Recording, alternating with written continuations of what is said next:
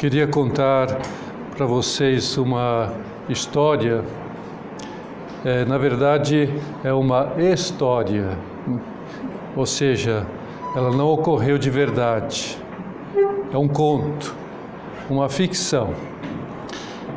Mas de algum modo ela ocorreu sim. É, talvez não do modo como eu vou contar para vocês, mas a mensagem que ela traz ela é real. E eu penso que ela pode nos ajudar a pensar no significado profundo do Natal. Jesus tinha nascido havia algumas horas. É, os pastores, depois de terem deixado os seus presentes e cantado ao menino Deus, foram embora felizes. E Nossa Senhora pensou: agora é hora de fazer Jesus dormir. Mas eis que, de repente, entrou timidamente naquele estábulo de Belém uma anciã, coberta com seus andrajos, velhos andrajos, andrajos seculares, andrajos de muitíssimos anos. A primeira reação que Nossa Senhora teve foi é, de preocupação. Quem seria aquela senhora? O que ela queria ao entrar no estábulo? Ficou com medo. Porém, seu instinto, a sua delicadeza, sua ternura, lhe aconselhou a não fazer nada. Mesmo porque o burro e a vaquinha continuaram calmos, ruminando tranquilamente a sua palha, como se aquela senhora fosse uma antiga conhecida deles. A anciã aproximou-se então da manjedoura e Jesus olhou com interesse para ela, abriu seus olhos e Nossa Senhora ficou muito admirada ao perceber como os olhos daquela mulher e os olhos do menino eram exatamente iguais e brilhavam com a mesma esperança. A velha senhora Buscou então nos seus andrajos algo que demorou para ser encontrado. Pareceu uma eternidade. E finalmente, Maria, que estava atrás da mulher, viu como ela se encurvava sobre o berço e entregava aquele objeto ao menino. De onde Maria estava, ela não percebeu, não pôde perceber o que era que aquela mulher estava dando ao menino. Depois, aquela anciã se ergueu, como se estivesse aliviado de um grande peso. E ela não estava mais corcunda da maneira como ela entrou no estábulo. Até ficou mais alta, ela, sua cabeça tocava no teto. Seu rosto ficou muito alegre e jovial, e suas vestes ganharam um colorido incrível. Quando ela se afastou da manjedoura, com um sorriso nos lábios, saiu pela porta, desaparecendo na noite, Maria pôde ver enfim qual era aquele misterioso presente daquela misteriosa senhora. E o que estava nas mãos do menino era a maçã do primeiro pecado. Nossa Senhora então entendeu que aquela mulher era Eva, a mãe de todos os viventes, a nossa primeira mãe, a mãe de todos nós que com seu pecado originou todos os pecados, todas as mazelas, todos os sofrimentos, desgraças do mundo.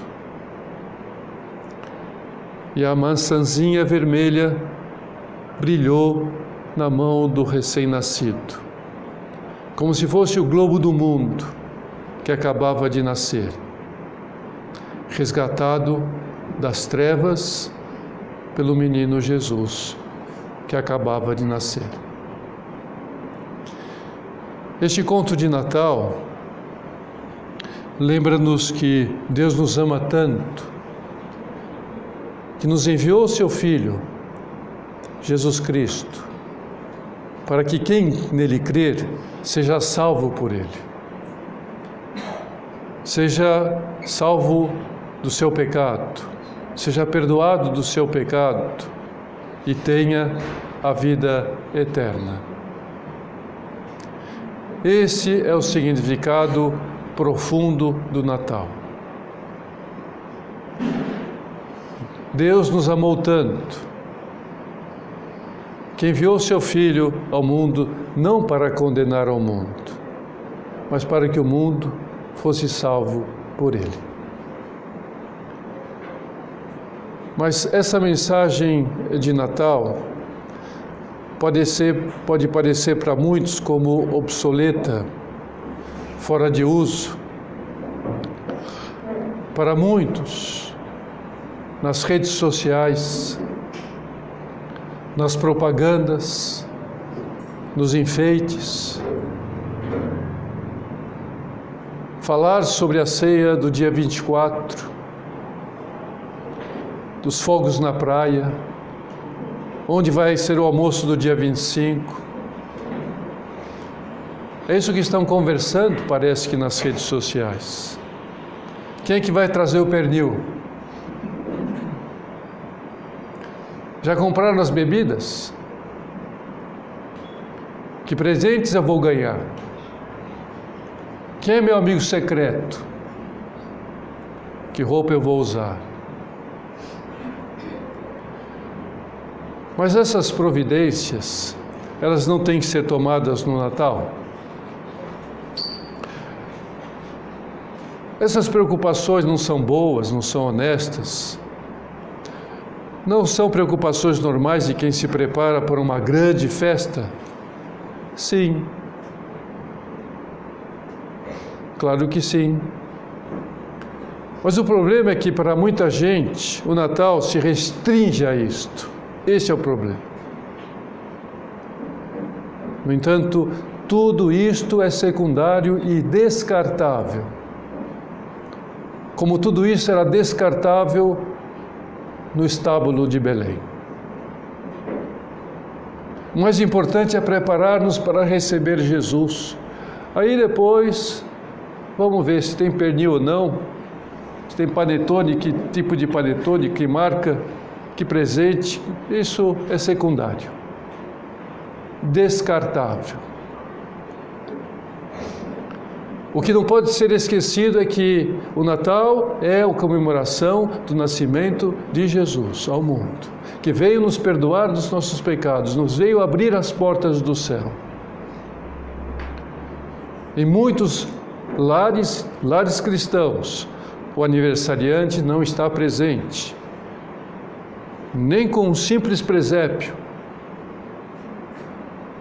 Isso me lembra a primeira festa de aniversário de uma criança que ficou dormindo o dia inteiro, enquanto os marmanjos comiam carne e bebiam cerveja. Quem está, afinal, se comemorando? O que está se comemorando? Na noite em que Jesus nasceu, os evangelhos nos relatam que Nossa Senhora e São José procuraram uma casa em Belém para acolher Jesus, para que ele tivesse um nascimento digno. É, eles não moravam lá, eles tinham vindo de Nazaré, é, tinham parentes em Belém, mas os parentes não o acolheram, ninguém acolheu. A eles naquela noite eles tiveram então que ir àquele estábulo que foi cedido para eles. Uma alma generosa que viu a situação deles, o problema, e os levou para o estábulo para que Jesus nascesse. E hoje Jesus continua pedindo para entrar em nossas casas. Continua pedindo para entrar nos nossos corações.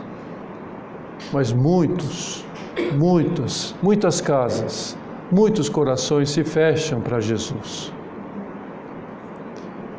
E nós queremos deixar Jesus entrar?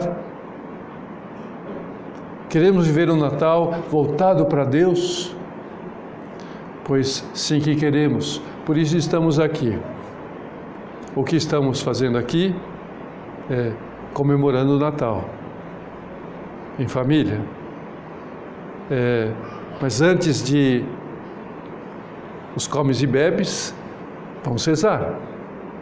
Vamos meditar no Natal, no que nós estamos comemorando. E assim deve ser feito em todas as casas, em todas as famílias, antes da ceia, rezar, meditar, fazer uma oração diante do presépio, diante de Jesus. Queremos fazer a nossa alma moradia de Jesus. Jesus vem procurar abrigo nos corações como procurou naquela noite de Natal e não encontrou. Jesus nos quer dizer novamente aquilo que ele disse, São João fez escrever no seu Evangelho, capítulo 14, versículo 23. Se alguém me amar, guardará minha palavra, e meu Pai o amará, e veremos a ele, e faremos nele morada. Jesus quer que a nossa alma seja um templo do Deus vivo. É isso que Ele quer, para isso Ele veio. É, precisamos entender que Jesus nos ensina no seu Natal que a felicidade, o gozo, a paz que Ele veio nos trazer é, não estão nos bens materiais que não podem, não têm poder de nos dar paz definitiva, paz permanente. Não está no status social. Que status social tinha Maria e José naquela noite de Natal? Não está na comida, no hedonismo, na quantidade de dinheiro que temos no banco, nas coisas que possuímos. Isso não dá paz, pelo contrário, dá angústia. Quanto mais se tem, mais angústia. Vai se perder, como controlar, como não perder. E esse ensinamento fica muito claro na alegria dos pastores. Tudo isso é um sinal para nós que Deus nos dá. Além do nascimento pobre de Jesus, quem foram os convidados? Os pobres pastores. E eles levaram seus poucos bens com generosidade. O que, que eles tinham? O que eles tinham, eles ofereceram uma ovelhinha, um mocotó. Né? O que eles tinham, eles, eles ofereceram a Jesus. E os magos também. Os magos também, eles eram ricos, eles eram poderosos, mas também doaram os seus bens a Jesus. Provavelmente aquele ouro que os magos deram a Jesus foi muito necessário para José quando ele teve que ir para o Egito, no meio da noite. Não tem que pegar muito dinheiro no banco, acho que nem tinha banco, não sei. Tinha banco, porque Jesus falou de banco, né? Tinha banco. É, então aquele ouro foi bom para lá no Egito, comprar uma casa, alugar, sei lá, caminho, né? Ficar algum então, esses bens é o que nós podemos dar para Jesus. Em 1974, São José Maria esteve aqui no Brasil. E no final de uma reunião com as suas filhas espirituais, lá em São Paulo, elas, elas cantaram para ele a quatro vozes a canção popular brasileira Andança. Aquela canção que fala da alegria que tem quem está junto de quem ama, de quem encontrou o amor depois de tantas caminhadas, a pessoa que o faz feliz. E esse amor pode ser o amor de Deus. Meu namorado é rei. Jesus é rei. Meu amor é rei. Meu olhar em festa se fez, se fez feliz. Amor. São José Maria saiu daquela reunião muito comovido, muito emocionado, muito feliz.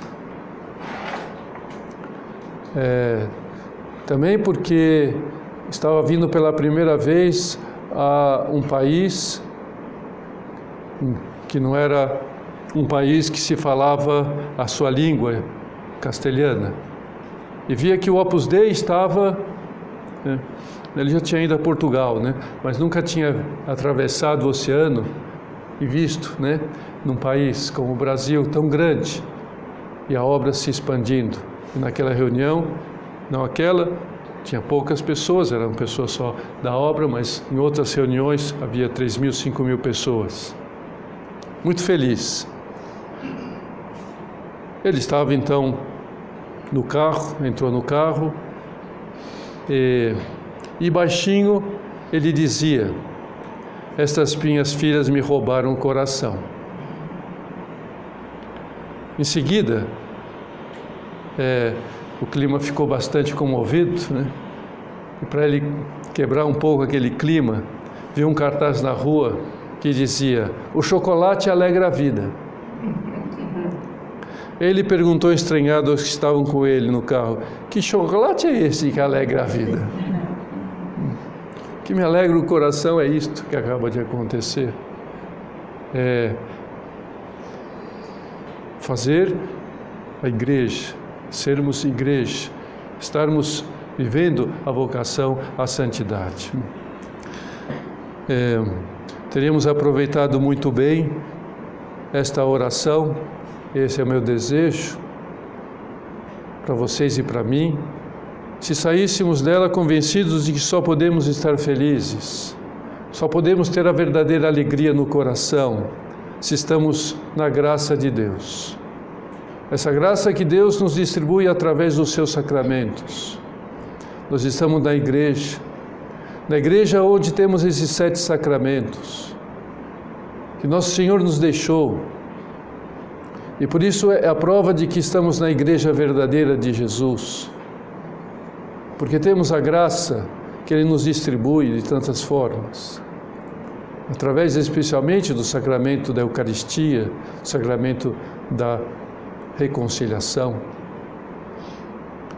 Se não temos na nossa alma os dons que Deus nos dá nos sacramentos, então as coisas do mundo, por mais boas, por mais ricas, por mais belas que sejam, não trazem felicidade. Pelo menos não trazem uma felicidade permanente. Não trazem. Se não estamos em paz com Deus, se não temos paz no coração, nem um bom trabalho, nem uma boa família, nem uma boa ceia, por mais farta que seja, pode satisfazer totalmente o nosso espírito. Não satisfaz. Por isso acredito que uma boa resolução que podemos para podermos receber Jesus nesse Natal e assim sentir o gozo, né, do seu amor por nós, é de eliminar da nossa vida uma série de defeitos que nós podemos ter, que temos principalmente aqueles que nos estão impedindo de ser mais misericordiosos na família, na igreja, vivendo obras de misericórdia. Eliminar defeitos do tipo falar mal das pessoas que não estão presentes. Também nas redes sociais, hein? Aquela que foi cancelada, então vamos falar mal dela.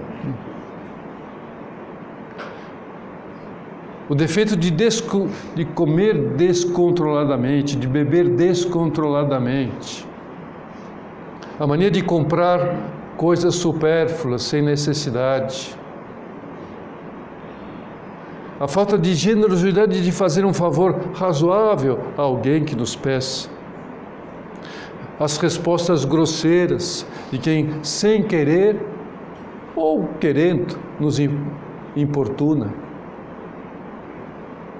Então nós entramos no clima né, da guerra, né, da reação, do reativar. Né?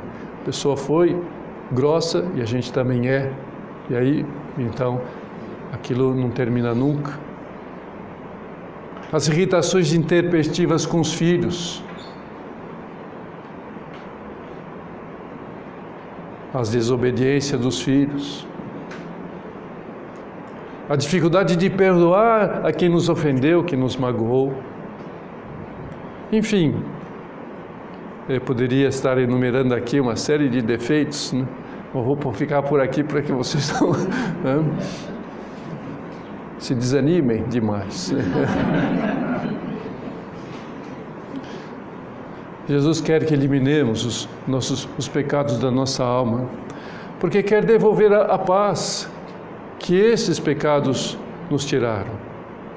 Jesus veio para nos dar a paz ao coração. Porque de que adiantaria termos um bom emprego? De que adiantaria ter dinheiro, tender, chester, panetone, roupas, se não deixamos Jesus eliminar os nossos pecados do nosso coração? Tudo isso vai preencher o quê? O corpo e pode preencher demais, né? E aí a coisa fica pior, né? Porque até o corpo fica né, pesado, não só a alma. Confessemos os nossos pecados. Arrumemos a nossa a situação matrimonial. Na Bíblia há um livro, que é o Cântico dos Cânticos, que nos fala de uma maneira muito bonita e humana é, do amor esponsal, mas que também os místicos interpretaram como o amor de Deus pela nossa alma. Deus está representado pelo esposo e a nossa alma pela esposa. Um dos versículos desse poema divino mostra o esposo chegando em casa e se dirigindo à sua esposa. Abre, minha irmã. Olha só que bonito, né? Esposo chamando a sua esposa de irmã. Né? Amada minha, pomba minha minha imaculada. Olha como Deus chama a nossa alma, imaculada, porque Ele nos criou assim. E pelo batismo, se, não, é, se o pecado original nos, nos fez imaculado, como Nossa Senhora, que foi preservada desde o momento da sua concepção, sim, a partir do batismo, nossa alma ficou imaculada, como de Nossa Senhora. Toda criança que é batizada é como Nossa Senhora no momento da concepção, imaculada. E por que que ele está pedindo para a esposa abrir? Porque a minha cabeça está cheia de orvalho. Os meus cabelos estão cheios das gotas da noite. Então Deus nos pedindo que nos possamos dar acolhida no nosso coração porque a gente pode pensar cheio de orvalho, muito mais do que isso, cheio de espinhos. Jesus, que foi crucificado e foi coroado de espinhos, e foi chicoteado por nós, deixe-me entrar. Ele quer entrar nos nossos corações para nos dar paz, mas para que nós também o amemos. Nós podemos pensar que Deus, neste Natal, está batendo no nosso coração como esposo que está chegando tarde em casa sem chave. E pede-nos que abramos a porta da nossa alma. Ele não pode entrar. Deus não pode entrar, porque está sem chave.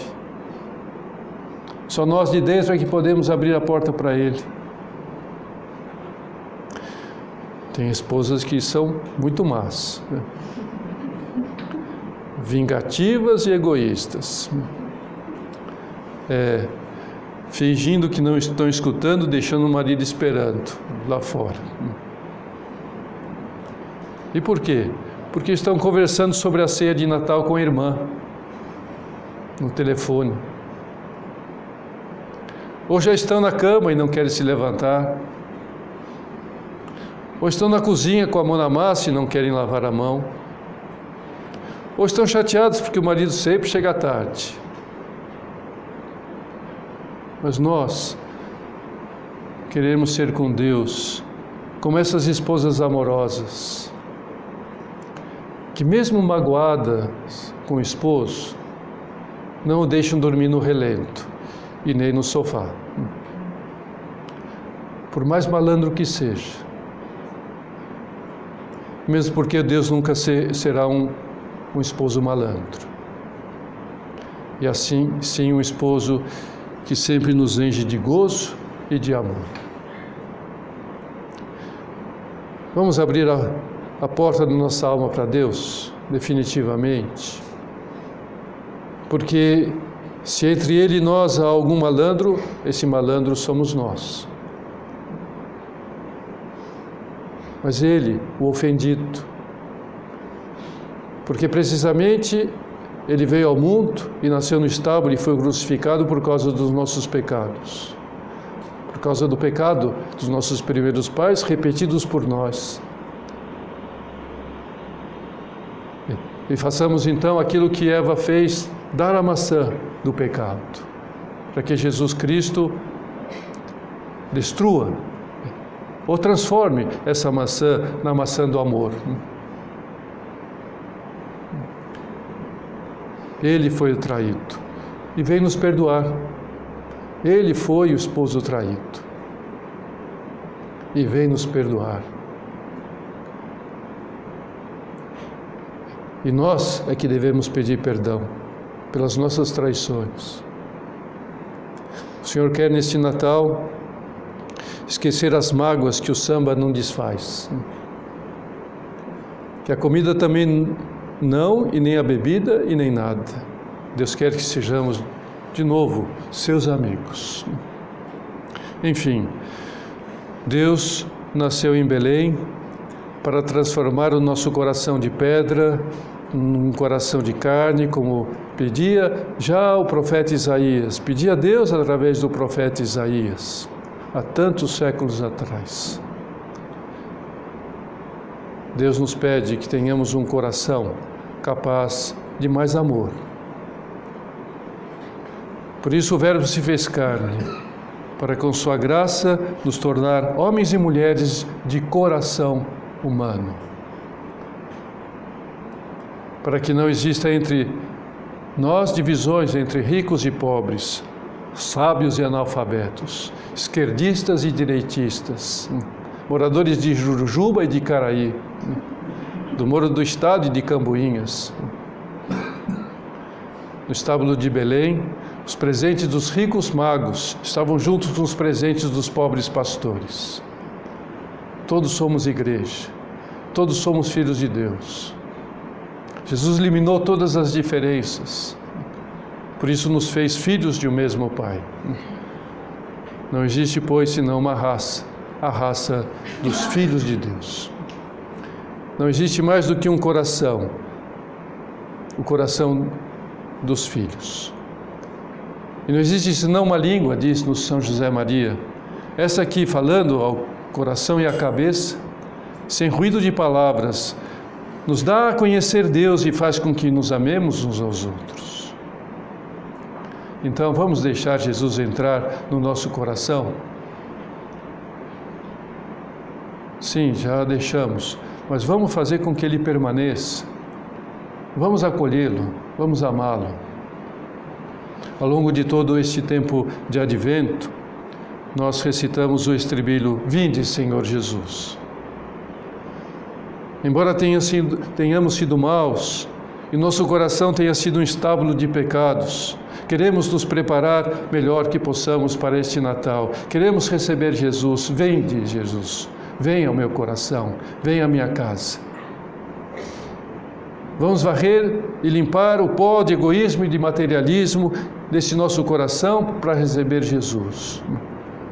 E que Nossa Senhora deposite na nossa alma neste Natal esse seu Filho, para sentirmos o gozo do Espírito Santo.